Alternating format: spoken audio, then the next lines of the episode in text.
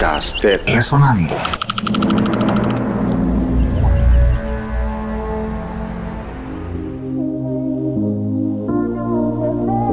En sintonía de nuestras voces, con mucha alegría queremos en este mes felicitar a todas esas mujeres que eh, pues se conmemora el mes dedicado especialmente a todas las mujeres, así a valorar el esfuerzo, superación, trabajo, amor y compañía a todas las abuelas, madres, tías, hijas, nietas, amigas, mujeres de mi patria y mucho más allá. Felicidades en este mes, el mes de marzo.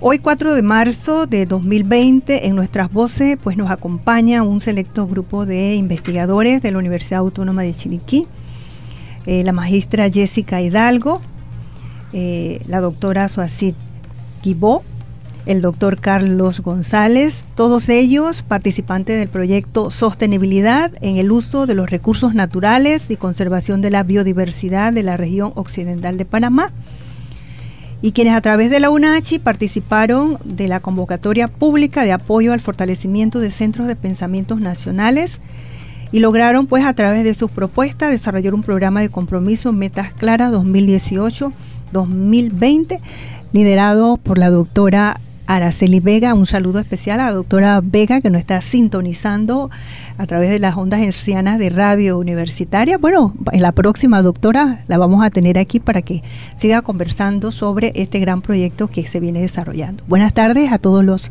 presentes. Y bueno, queremos preguntarle a Jessica Hidalgo, eh, como coordinadora eh, en este encuentro para lo que es la promoción. Eh, nos llama poderosamente la atención que la presentación del proyecto sostiene que la academia está llamada a liderar acciones de investigación y de promoción intensa de la Agenda Mundial de Desarrollo Sostenible y es necesario hacerlo con contundencia. Y bueno, por eso estamos aquí, aquí en la radio universitaria, y pues les pedimos que nos presente pues al equipo de colaboradores que eh, están presentes en este proyecto y sabemos pues que hay otros colaboradores dentro del Centro de Investigación de Recursos Naturales que también están, se hacen presentes a través de este Centro de Pensamiento Tintán Unachi. Muy buenas tardes, Reisa. Eh, te damos las gracias por la oportunidad que nos da de inaugurar, reinaugurar este eh, prestigioso programa, que sabemos que va a tener muchísimo éxito. El Centro de Pensamiento UNACHI Think Tank es un grupo de profesionales, como bien lo han mencionado, que ganó una convocatoria con la CENACIT, Secretaría Nacional de Ciencia y Tecnología, en la cual pues eh, la idea principal es la divulgación de las ciencias, de todo lo que hace la academia dentro del ámbito universitario Queremos divulgar todas las investigaciones que se hacen y por ende nosotros tenemos grupos núcleo que se extiende también a otros profesionales a los cuales por este medio queremos invitar a que participen a nuestras reuniones, ya que la idea con esto es fomentar lo que es el pensamiento, la creación de nuevas ideas y hacerlo por medio del conocimiento informado, de las investigaciones que realiza la universidad y de todo el trabajo que se hace dentro de la academia. Esto en base a los objetivos de desarrollo sostenible que cuya misión es hacer que ningún país se quede atrás y lograr lo que es el desarrollo humano sostenible y sobre todo de la naturaleza. Este centro viene del Centro de Investigación en Recursos Naturales que tiene más de 20 años de existir y ha sido fundado por la doctora Araceli Vega. Por ende nosotros trabajamos con el grupo eh, dentro del Centro de Investigación que tiene mucho, eh, mucho, mucha historia con respecto a estudios de hongos. De hecho aquí en la universidad le conocen como la planta de hongo y que eh, ha hecho estudios eh, distintos que han derivado también en investigaciones relacionadas con hongos en café y cuya eh, trabajo ha sido de importante relevancia para efectos del desarrollo del producto cafetero que tenemos actualmente. Los productos como el café geisha tienen mucha ciencia detrás que ha sido desarrollada en gran manera en nuestro centro de investigación, que ahora tiene este proyecto que es el Centro de Pensamiento. como le comentaba entonces, eh, tenemos eh, la política de integrar a todos los profesionales de la investigación de esta universidad en distintas áreas para que logramos, logremos entonces transmitir a la comunidad todo lo que se hace dentro de la UNACHI. Y tenemos el apoyo de la rectora de Telvina Medianero de Bonagas que nos ha colaborado en gran medida eh, y otros, otras direcciones que nos han apoyado también con este proyecto. Interesante conocer pues que todo lo que ha estado desarrollando el centro. Sé que el proyecto eh, obtuvo eh, buena apreciación como centro de pensamiento eh, o, como se conoce Tintán. ¿Nos podría un poquito hablar con relación a, específicamente al proyecto Tintán y, y los objetivos o generales y específicos que busca este proyecto. Cómo no, con gusto. Nuestra intención eh, final es trabajar eh, dentro del desarrollo sostenible de los recursos naturales pero esto tiene varias aristas. Eh, los recursos naturales y su protección tienen que ver también con el tema del turismo cultural. Para eso nos acompaña la doctora Swasi Guibok de la Universidad de Champagne-Ardenne en Francia. Eh, ella es doctora en conservación de monumentos históricos, el doctor Carlos González, que es doctor en Big Data e, eh, y sistemas informáticos. Eh, ya que estamos trabajando también en una plataforma que va a ser uno de los productos permanentes del Centro de Pensamiento de datos sobre biodiversidad. Así que entonces es un proyecto donde estamos integrando muchos profesionales y eh, es como una familia bastante amplia que también se sigue ampliando cada día con instituciones que nos están apoyando. Estamos trabajando con Secumro eh, para porque nuestro eh, proyecto está delimitado geográficamente a lo que es la región occidental del país. Eso es muy importante destacarlo también. Entonces estamos trabajando colaborativamente con, con en el tema del circuito del café y en varios otros proyectos para poder visibilizar a toda la comunidad todo lo que estamos haciendo desde la academia. Bueno, interesante eh, la alianza estratégica con instituciones.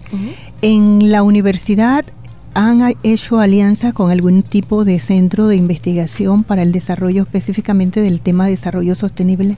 Ajá, eh, hemos hecho investigación. Eh, perdón, alianzas estratégicas con comunicación social y para eso entonces estamos aquí también y damos las gracias por las puertas que se nos han abierto con esta oportunidad. Eh, también estamos trabajando para la creación de la plataforma con otros biólogos y profesionales en diferentes áreas, también con gente de informática, comunicación y otras áreas, porque todo el trabajo es importante, solo que este, este centro de pensamiento es la manera que tenemos de integrar todo el trabajo que se hace individualmente dentro de la universidad en un producto que va a ser visible y que posteriormente se va a convertir en políticas públicas que cambien la realidad dentro de muchas situaciones que hay dentro del país. Excelente. Bueno, este grupo de investigadores y académicos del Centro de Pensamiento de la UNACHI, eh, reunidos pues en el programa Nuestras Voces, en un estreno pues aquí en la radio universitaria. Queríamos eh, que nos explicara esa visión que presenta el proyecto Holística y Búsqueda de Sinergia, que está enmarcada pues en la justificación del proyecto. ¿A qué camino nos conduce? Es una propuesta enfocada específicamente en la sostenibilidad y si nos puede explicar la pertinencia o los beneficios y los aportes que tendrá. Sé que es bastante amplia la pregunta, pero eh, a nuestros oyentes les interesaría saber, porque es un, proyecto que tengo entendido está siendo financiado por el, el porque se ganó una convocatoria y eh, eh, holísticamente y, me imagino que la sinergia viene también de todas aquellas instituciones, ya sea públicas, privadas, organizaciones no gubernamentales que están apoyando el proyecto específicamente en los objetivos de desarrollo sostenible. Correcto. Nosotros como centro de investigación, como le comentaba anteriormente, tenemos más de 20 años trabajando con mucha colaboración internacional. Eh, tenemos colaboración de entes extranjeros y también eh, de entidades nacionales, de, tenemos la Autoridad de Turismo, Ministerio de Desarrollo Agropecuario y otras instituciones pues que están participando entre los seminarios, talleres que nosotros estamos desarrollando. Actualmente eh, se ha agregado a nuestro grupo de colaboradores externos también el Ministerio de Cultura.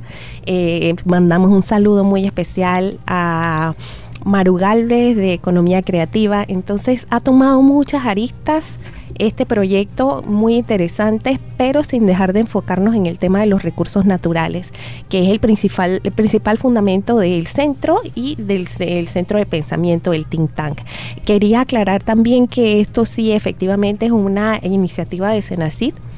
Eh, es un proyecto con fondos de, de a tres años. Entonces lo que se busca es diferentes ideas. Hay otros centros de pensamiento que también salieron dentro de la misma convocatoria, pero el nuestro es el único especializado en el manejo de recursos naturales. Entonces, eh, este manejo de recursos naturales, como le comentaba, tiene varios trasfondos y uno de ellos es el tema de enseñar la cultura, que la cultura vale, que podemos hacer turismo con productos que anteriormente no se veían como productos turísticos y de esa forma conservar los ecosistemas. Podemos hablar también del tema de la bioprospección, que es reconocer potencial dentro de plantas nativas que tenemos aquí y de esa forma conservarlo. Entonces es importante el aporte que estamos dando a, futuro, porque de esta forma la academia no solo hace cosas que se van a quedar archivadas, sino que estamos haciendo cosas que se van a convertir posteriormente en leyes, en iniciativas y que se van a ver a la luz eh, posteriormente. Bueno, estimados oyentes, estamos escuchando y conversando con la magistra Jessica Hidalgo. Ella es abogada e investigadora, quien explica pues también los objetivos generales y los objetivos específicos de este proyecto, sostenibilidad en el uso de recursos naturales y conservación de la biodiversidad de la región occidental de Panamá. Eh, usted también es responsable del proyecto de la revisión de documentos sobre políticas públicas y para hacer propuestas públicas en desarrollo sostenible. ¿Qué se ha avanzado en este tema y si existen políticas públicas que abarquen el concepto de desarrollo sostenible? O sea, ¿qué se ha visto hasta el momento en la región occidental o hay que constituirla?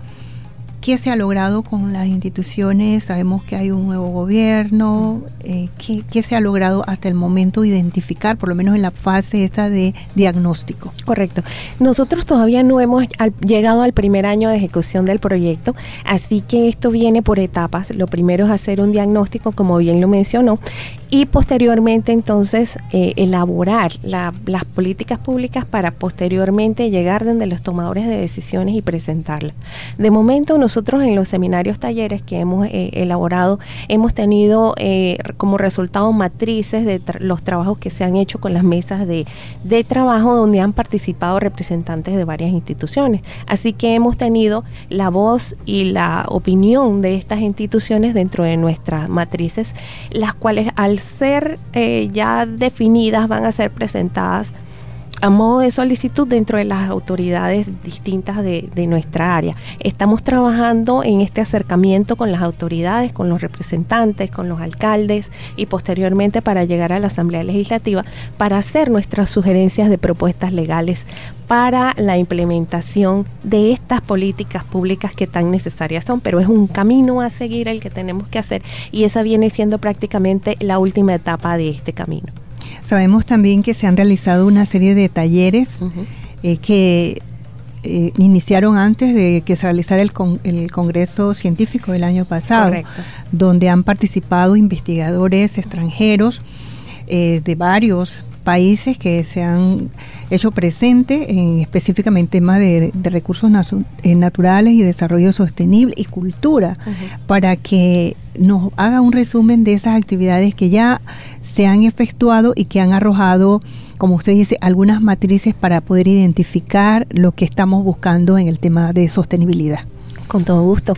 Eh, nos da una amplitud de recursos el hecho de tener un financiamiento por parte de la CENACIT para atraer los profesionales investigadores también en las distintas áreas que nos interesan y el hecho de tener este contacto internacional con personas que han realizado estas investigaciones en las distintas áreas y que han pasado por este camino por el que nosotros estamos cruzando actualmente.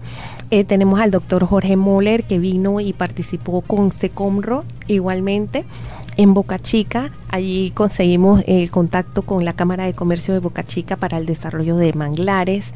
Eh, tenemos también con el eh, José Verdiales, pero él es acá panameño, estudiado en Bulgaria.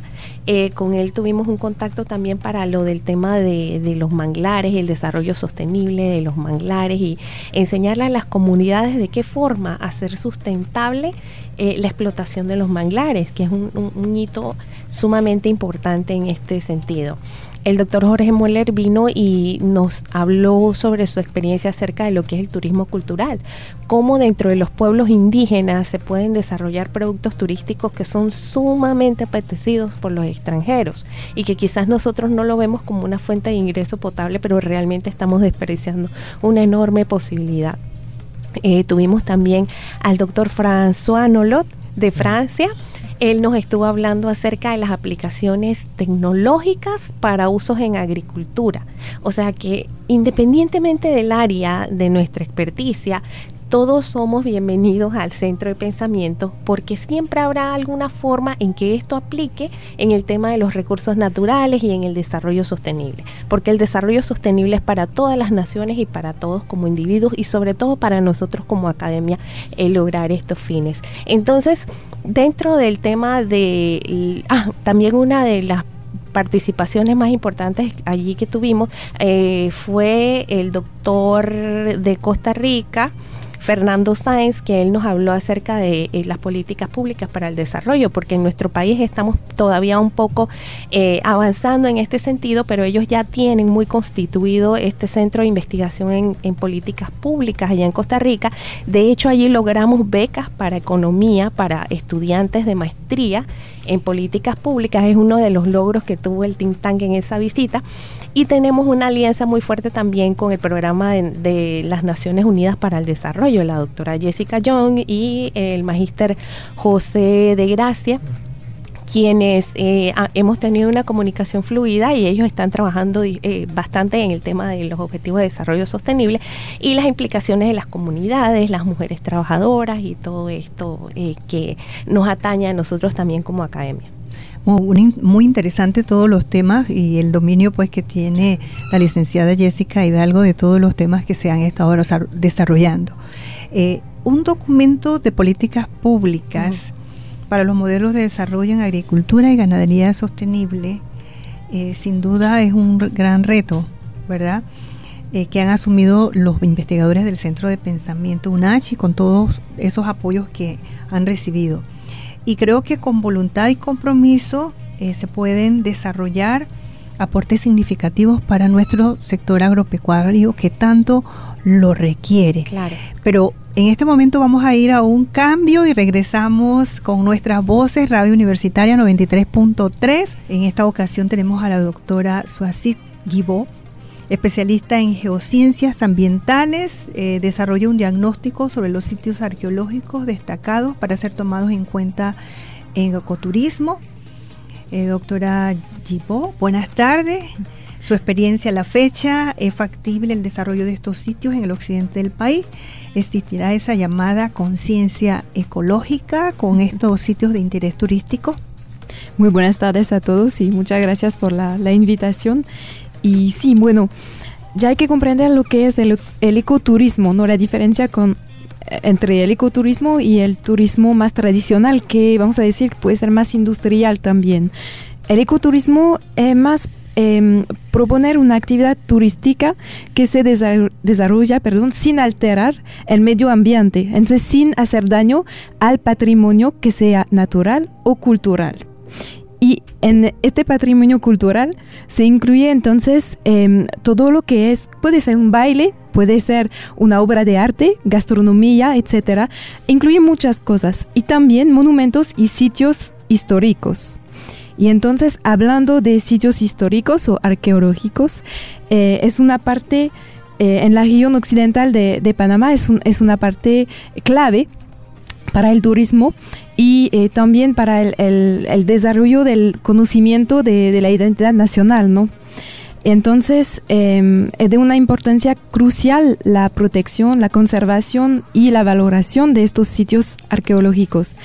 Y entonces, para, para contestar a, su, a, su, pregunta, eh, factible sí lo es. sí lo es, porque sí lo es en otros países, eh, porque no lo estaría en Panamá. Entonces, em, se puede, se puede eh, hacer esta conciencia, dar esta conciencia, perdón. Y nosotros en el, en el Centro de Pensamiento Think Tank de la UNACHI lo hacemos, participamos a, dar esta conciencia ecológica y esta conciencia de, conservación, de, cuidado a, nuestro patrimonio, a nuestros bienes comunes de, Panamá. Y entonces quiero dar un, ejemplo hablando de, bueno, es posible, sí, es factible, porque, por ejemplo, en Costa Rica acaban de abrir una, de, crear una base de datos de, con información arqueológica que tienen de hace 120 años. esta base de datos se llama Orígenes y entonces si los vecinos lo pueden hacer, nosotros también. es una prueba, ¿no? O no hay nada imposible. Y em, entonces actualmente me parece que eh, los sitios arqueológicos ya una gran parte está como están abandonados. No ni se sabe eh, como el pueblo que vive acerca de, un sitio puede saber que aquí hay, hay petroglifos o hay, hay cerámicas especiales, pero quizás no se dan cuenta de la importancia que tiene ese sitio. Y hasta los sitios que están un poco más famosos, yo pienso en, en, los barriles de volcán, en, en, el sitio de los Nancitos, sí, disculpe si espero que lo digo bien, y el, el más cerca, el sitio de caldera de las piedras pintadas este último eh, sitio, por ejemplo, em, hubo un intento em, de, conservación, de protección y de valoración. Se, se, se pueden notar afiches y cosas de ese estilo y techos para unas piedras, pero todavía falta y falta informaciones. Pero ya estamos viendo cambios, lo que es muy bien porque hace como dos semanas fui por allá, pasé por Caldera y vi que hasta la, mm, el nombre de la, de la ciudad de Caldera lo, lo, pintaron de otra manera, pusiendo petroglifos como para dar un, una, una, distinción a, la ciudad, al pueblo. Y hay, como decir, más informaciones para cómo llegar hasta el sitio. Entonces, es un, es un buen inicio pero hay que, hay que hacer más. Así que sí, eh, es posible y estamos Claro que sí, es posible. En el tema de eh, Caldera, eh, la región de Caldera, eh, usamos mucho el tema de el sitio, ¿verdad?, de los petrolíferos con relación a, eh, por ejemplo, la asignatura nuestra de semiótica que tiene con el significado de los signos, o sea, de los orígenes, puede también volverse como una especie de turismo cultural académico, Exacto. ¿verdad? Donde se pueda rescatar todo eso que querían decir con estos símbolos, los antepasados, las anteriores culturas, y ahí se va haciendo lo que es la imaginación, la reflexión, y, creo que eh, se pueden ir identificando otros sitios, igual que eh,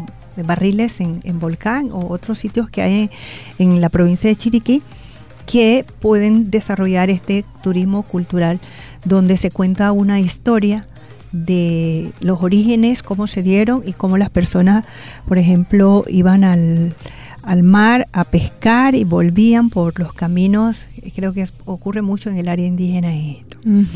Doctora, el eh, interesantes avances eh, con los actores claves en el tema de desarrollo sostenible, en el reporte de avances del plan estratégico, recursos naturales y biodiversidad. Eh, nosotros queríamos preguntarle también con relación a este eh, manejo, a esta especialidad que usted tiene con relación a eh, geoambiente. ¿Verdad? ¿En qué consiste esta especialidad? Porque sí, yo quedé geoambiente, o sea, esta especialidad geociencia que tiene que ver mucho pues con eso, en esa especialidad que, que se busca analizar. Sí, realmente es un puente entre las ciencias ambientales como tal, es decir, eh, por ejemplo, a contaminación del aire, del agua, del suelo y también soluciones para, para, para evitar o para, o para solucionar estas, estas contaminaciones. Y entre entonces las ciencias ambientales y la geología, para decirlo así. Eh, porque de hecho eh, durante mi doctorado estudié el impacto de la contaminación del aire sobre las piedras usadas en la construcción, pero al final son piedras materiales, eh, entonces geológico, eh, geológicos naturales. Entonces, son los mismos materiales que sobre cuál están grabados los petroglifos o las pinturas rupestres. Entonces sí, es, es una especialidad particular, pero es un puente, realmente es un puente entre ciencias de materiales y ciencias ambientales. Entonces, em, es decir que estudiamos la, influencia de cada uno sobre el otro, que sea de, sobre, de los materiales sobre el ambiente, es el uso de los materiales, la industria, etcétera, y también del ambiente, del, como dice, el impacto del ambiente sobre los materiales. Igualmente, entonces al final lo que repercute para el desarrollo humano. Exacto. Y cómo ha evolucionado a través del tiempo. Ajá, bueno, eh, junto a la doctora Gibó se encuentra el doctor especialista en redes, Carlos González. Doctor, bienvenido. Eh, bueno, sin duda un gran equipo del Centro de Pensamiento de la UNACHI. Le corresponde pues al doctor González la confección de una página web o plataforma que documente la base de datos sociales, económicos y ambientales para el desarrollo sostenible. Doctor, ¿nos puede explicar los avances logrados a la fecha? Sí, buenas tardes. Eh, muchas gracias por la oportunidad. Eh, nosotros trabajamos junto a la Visitaduría de Investigación y Posgrado. Desde allí, bueno, nos anexamos al Centro de Investigación con la doctora Araceli y todos los compañeros que están colaborando con nosotros. Eh, esta idea surgió con base en información de algunos especialistas en el área, donde nos mencionaban que necesitaban un un repositorio donde almacenar información, ya que ellos tienen muchos datos de avistamiento de aves, plantas, eh, animales, entre otros, y no disponían de la información necesaria donde almacenar la información. Para eso actualmente eh, consultamos a algunos especialistas eh, en este tema. Ellos nos facilitaron ya lo que son la, la parte de la estructura con el diseño que estamos trabajando actualmente. Y lo más importante es que esta plataforma va a ser completamente abierta a todo el público.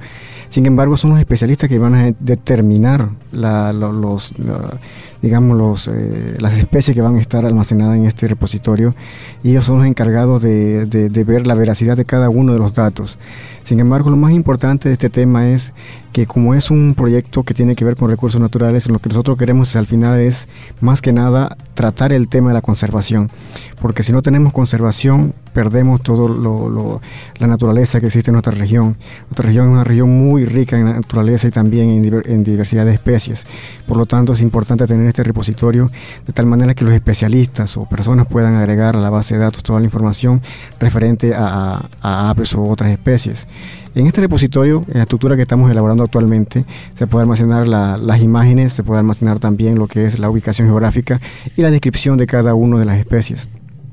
Otro tema importante es que en este inicio solamente vamos a trabajar lo que es repositorio, pero en un futuro estamos pensando desarrollar una aplicación eh, para la universidad donde se puedan observar, eh, digamos, eh, los avistamientos y también para que los investigadores especialistas puedan tener los dispositivos móviles.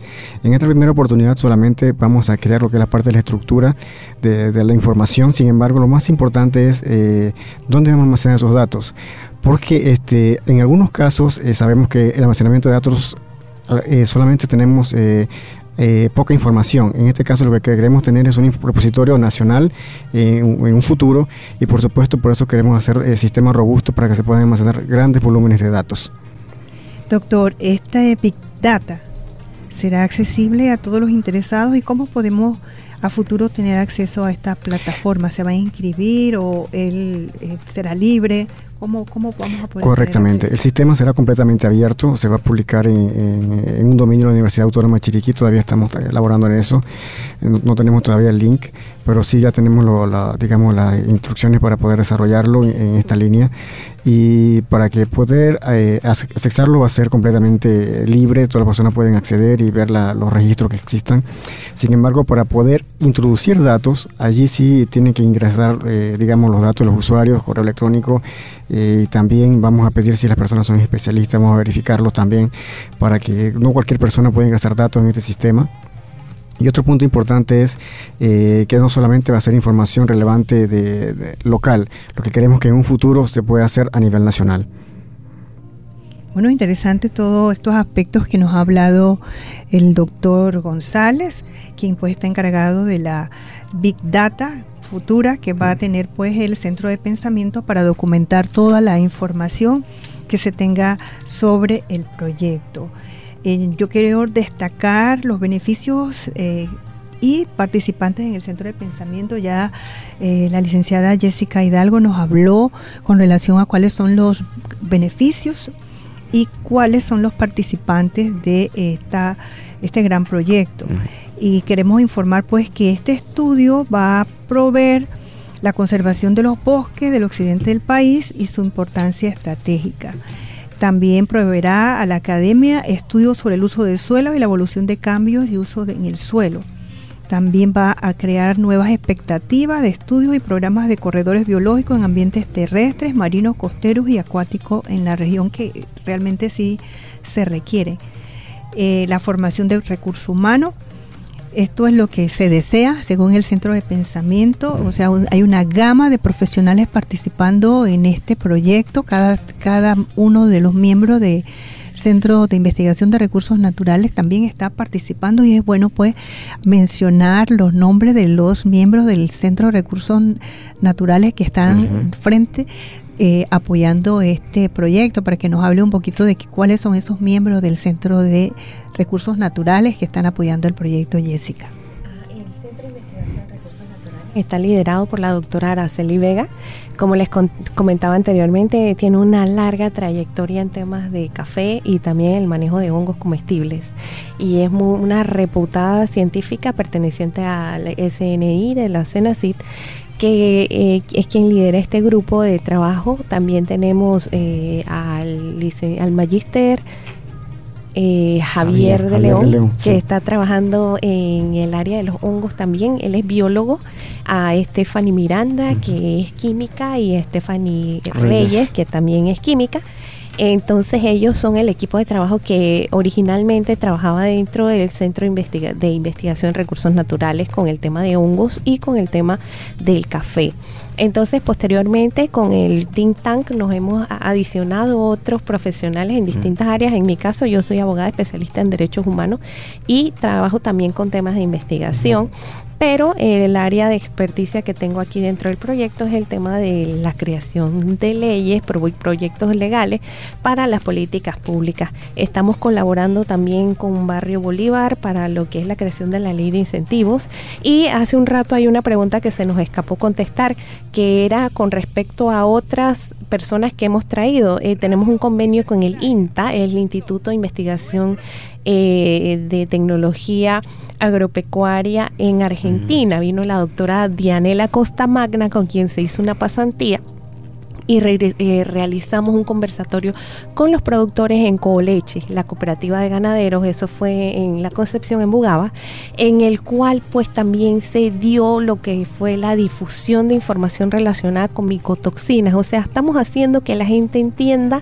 qué es lo que se hace dentro de la universidad y que no quede como algo abstracto, sino como algo que realmente ellos pueden aplicar a la mejora de los productos que se están haciendo, como fue en el caso del café geisha. Tenemos un café, como les decía antes, que tiene mucha ciencia detrás y que por eso ha sido tan galardonado y tan premiado. Hay procesos científicos de creación de levaduras, de manejo de hongos, de combinación de materiales que producen este café tan especial del cual disfrutamos y cuya fama se ha extendido a nivel mundial como ese podemos tener muchísimos otros eh, eh, recursos que podemos explotar como país. Si la academia hace su parte integrándose con los productores, con las comunidades y dándoles a ellos entonces la oportunidad de conocer qué es lo que estamos haciendo. Entonces, eh, esa pasantía internacional que se realizó tuvo muchos frutos. De hecho, a Progalpa también se hizo eco de esa invitación y la están invitando nuevamente para que se dé eh, lo que es la continuación de este estudio que fue con micotoxinas en los alimentos que eh, puede ser una sustancia cancerígena. Entonces, eh, incluso, como les comentaba también, este desarrollo sostenible tiene que ver con el tema de la salud. Hay muchísimos elementos que están vinculados con el desarrollo sostenible porque quiere decir que la persona como ser humano se desarrolla a cabalidad. Aquí tenemos derechos humanos, tenemos educación, tenemos comunicación porque lo que queremos es divulgar la ciencia de una forma sencilla que cualquier persona entienda qué es lo que se hace dentro de la universidad y cuál es el trabajo que, se está haciendo en los centros de investigación. Bueno, interesante todas estas cosas que desarrolla pues el Centro de Pensamiento Tintán a través de el proyecto de sostenibilidad de los eh, recursos naturales. Eh, yo quiero también hacer eh, una, una mención importante, pues que el principal impacto esperado de este proyecto es la consolidación no solamente de un equipo de trabajo en recursos naturales, biodiversidad y desarrollo sostenible con capacidad de hacer consorcio con otros grupos de trabajo similares a nivel nacional e internacional, sino también influir en los tomadores de decisiones, en, los impactos pues en las cosas públicas. Y la sociedad en general, que debe ser pues la receptora de esos nuevos escenarios que luego del impulso del centro de investigación debe llegar a, cambios deseados en el tiempo. Igualmente mencionar que hay una serie quizás de organizaciones que no han sido captadas, pero que dentro del mapa de los actores pueden incluirse. Así que hacemos una invitación para todas esas personas que consideran que dentro de su marco de referencia pueden ser captados por este proyecto, en, verdad, también puedan eh, abordarse algún, algunos temas que eh, ellos les inquieta. Claro que sí. Eh, porque también sabemos que Seconro está presente a través de la Cámara de Comercio en, en, esta organización y se trabaja con el Ministerio de Ambiente, el Ministerio de Desarrollo Agropecuario, los institutos de investigaciones agropecuarias de Panamá, Organización de Productores, Fundación Natura, eh, Fundicet, unidades locales de la Autoridad de Turismo, otras organizaciones no gubernamentales interesadas en el tema, eh, las universidades públicas y privadas, igualmente pues a las autoridades, representantes de corregimiento, alcaldes, gobernadores y diputados de la provincia de Chiriquí, que también ustedes pues han hecho incidencia. Quizás han mandado algunos representantes porque es obvio que estas personas están bastante ocupadas, pero eh, siento que dentro de la representación eh, les han comunicado la importancia del desarrollo sostenible para la región occidental. Claro que sí, en esta última etapa dentro del primer año del proyecto, la idea es transmitir los resultados que hemos tenido de las mesas de trabajo y de las matrices que se han desarrollado con todos los profesionales que nos han acompañado, dentro de los cuales incluimos gente que está en la situación, no solamente gente académica, incluimos científicos, incluimos eh, personas que viven en el área, eh, por ejemplo, en el caso de los manglares tuvimos representación de algunos pobladores del que nos manifiestan su, su situación diaria. Y nos dicen, bueno, enséñame qué puedo hacer para dejar de cortar los mangles entonces, eh, se están llevando adelante iniciativas muy importantes en tema de reforestación, donde se están integrando estos actores de la comunidad.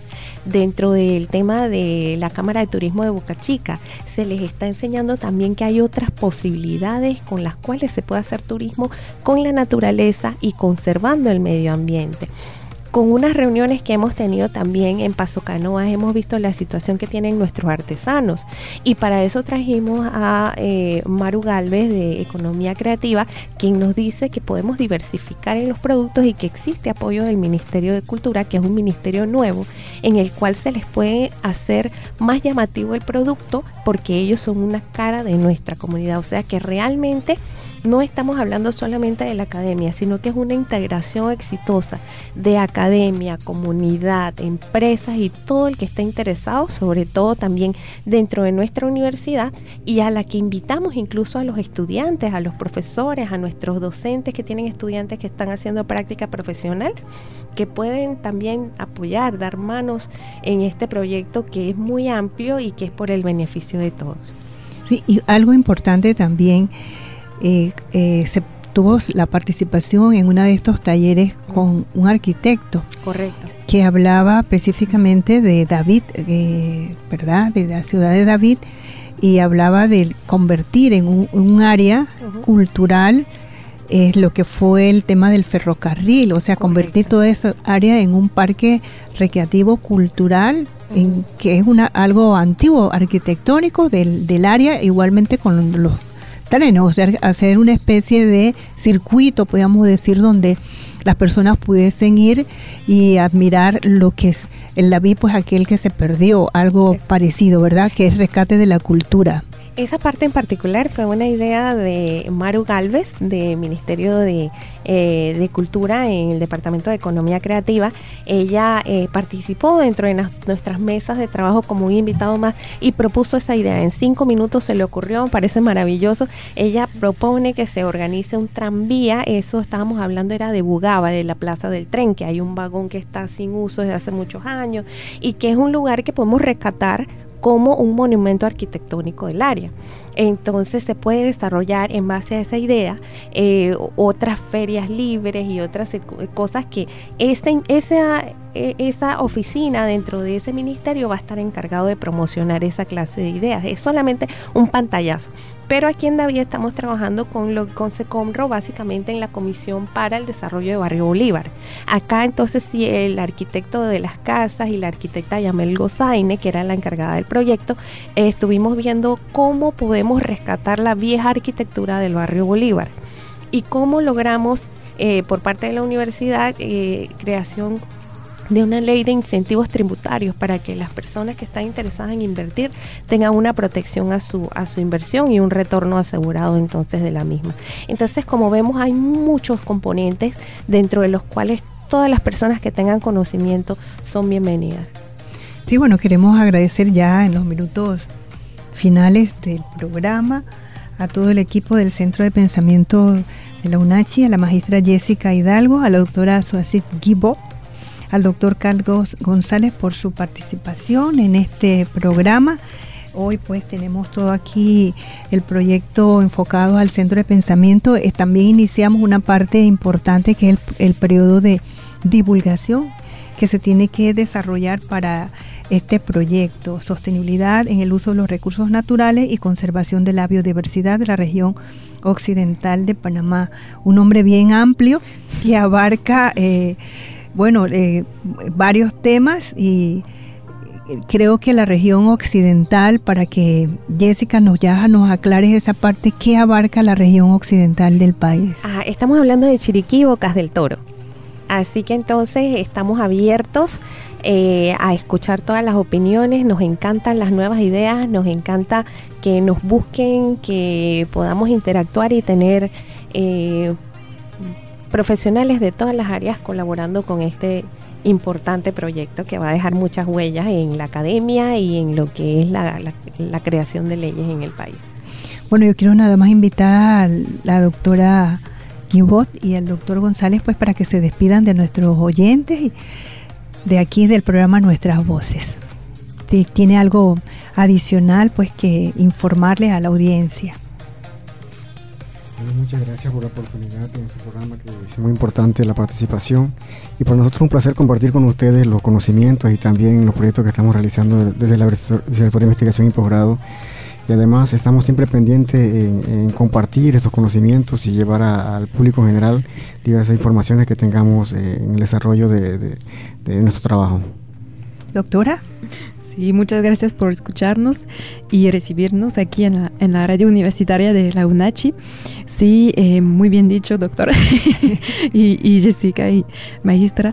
Eh, sí, em, siempre estamos a la orden y a, la disposición de, de, cada uno para escucharle y para compartir nuestros conocimientos y mejorar mejorar el desarrollo sostenible ¿no? en el país, en Panamá y particularmente en la región occidental de, en Chiriquí, Bocas del Toro.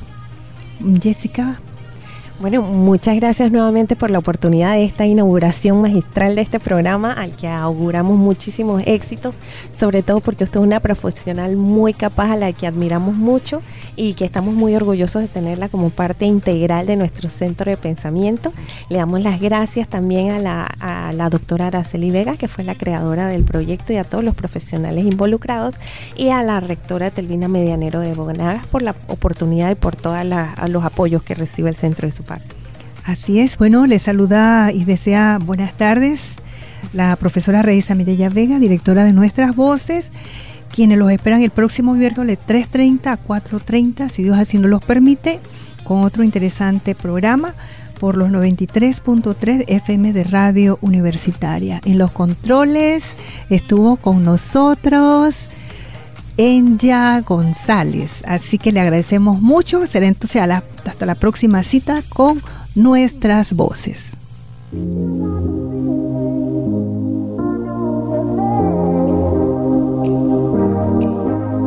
Radio Universitaria presentó Nuestras, voces.